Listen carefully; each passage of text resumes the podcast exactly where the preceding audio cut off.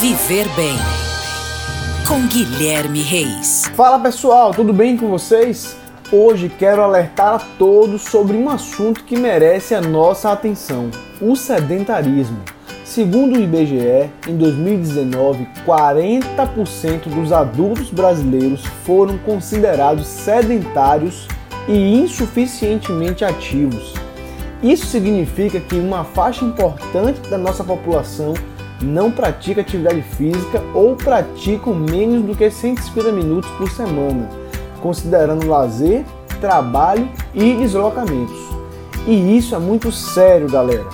Na esteira disso, a mesma pesquisa evidenciou que o grupo menos sedentário foi o de 18 a 24 anos, seguido do grupo de 25 a 39 anos, ou seja, aquelas pessoas que representam a classe economicamente ativa para o Brasil estão sob o risco de vários agravos cardiovasculares e metabólicos. E com a pandemia, este cenário piorou de vez, queridos ouvintes. Acreditem, um estudo da Fiocruz, em parceria com a Universidade Federal de Minas Gerais, realizado em 2020, mostrou que 62% dos brasileiros entrevistados deixaram de fazer qualquer tipo de atividade durante a pandemia. O sedentarismo e a pandemia preocupam as autoridades, como a OMS, que alerta sobre uma possível nova pandemia, agora decorrente da falta de atividade física.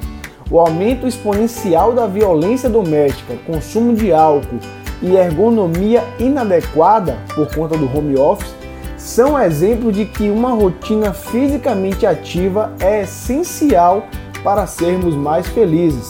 É isso. Para mais dicas como essa, me siga no Instagram, arroba Guilherme Reis. Um grande abraço e até a próxima. Oferecimento: Rede Alfa Fitness transformando vidas.